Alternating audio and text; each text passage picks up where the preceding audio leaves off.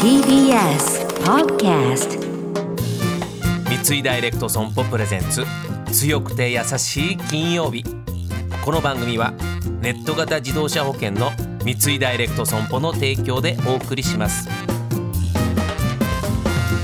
こんにちは土屋レオです。毎週金曜日のこの時間は強くて優しいをキーワードにゲストの方にお話を伺っております。今月のゲスト料理家食育インストラクターの和田明日香さんです。よろしくお願いします。お願いします。残念ながらこれ最終週でございますまあでも料理家食育インストラクターのお顔をお持ちですけどどうですか？まあ、うん。料理を本格的に向き合うようになって、はい。え物の見方とかなんかいろいろ人との接し方の変わった部分とかっていうのはありますか？そうですね。まあ、うん、基本的には変わらないですけど、でもやっぱり食材に愛は芽生えますし、それを届けてくれる人たちのこともすごく考えるようになりましたし。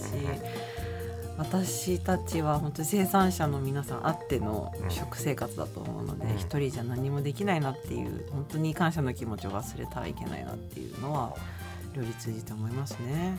その昔は料理はもうほぼマイナスだったっていうところから、そうです。まあ今こういうところにたたどり着いてるというか、まあその過程の中、うん。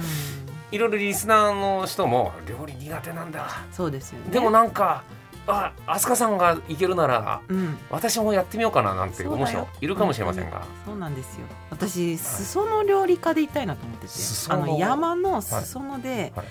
こっちだよーってなんかこっち来たらなんとなく料理始められるからおいでおいでって言ってて。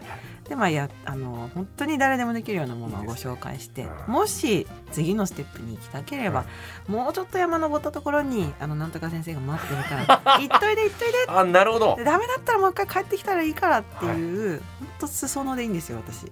あここが富士山です。がそう。ここだって富士山なんか料理家として高まっていきたいとかあれもこれも作れるようになりたいとかあのじゃなくて本当にできない人とか苦手だなって思ってる人にこそもう寄り添い続けて一緒に面倒くさいよね。わかるわかるっていう。なんかそれしかできないしあのできなかった自分という時間が長かったので、うん。なんかそれが料理家として寄り添える部分かなと思って。いやじゃあちょっと裾の料理家として。そうです。準備と後片付けってのはあーどうしてですか、これ結構ここが億劫な人もいると思うんですいやそれは私だって嫌いですよそんなの。やらないで済むならやりたくないやりたくないですけど、でもなんかやってればどんどんこう片付けの効率とかうん。も含めて料理だって分かってくると思うので、なるほどなんかあこれは先にもうまとめといた方がいいなとかだんだんこうやりながらできるようになると思うのでいきなり完璧を目指さずに。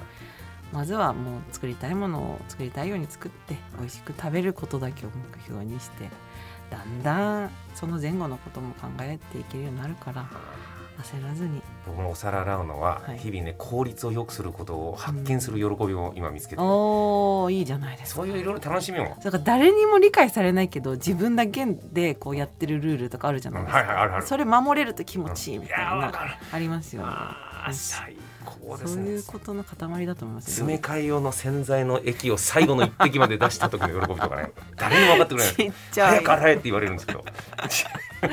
いいんですよ。そういうことがねそういうのの積み重ねで。もう一個聞いていいですか、はい。あのこの話最後聞くの野暮かもしれませんけどどうですか、はい。もっとここ強くなりたいなとか、うん自分の中でもう少し私こうなったらいいのにななんていうところがあったら伺いたいんですが。強くて優しいで言うと、ん。まあ、強さはまあ割と、まあ、自分的にはいいんじゃないか。もうこれ以上強くなっても しょうがないなと思うので。はい、優しくなりたいですね。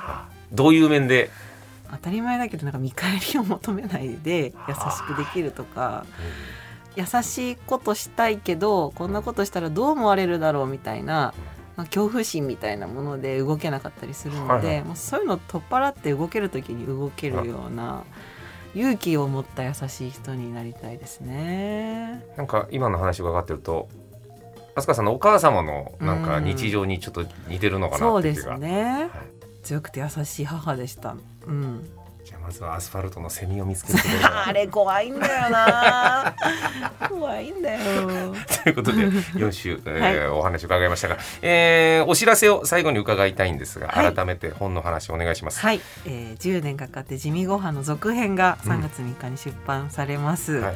本当にあの変わり映えしない日々作っているような地味な、もうありきたりなおかず。でも私ならではのアイデアとか、料理全くできなかったところからいろいろ試行錯誤してこういう風にしたら作れるようになったよみたいなものをはいたくさん盛り込んでますので、ぜひぜひ皆さんお買いはい求めよろしくください。お願いします。ということで4週にわたって本当にありがとうございました。ありがとうございました。料理家食育インストラクターの和田明日香さんでした。どうもありがとうございました。ありがとうございました。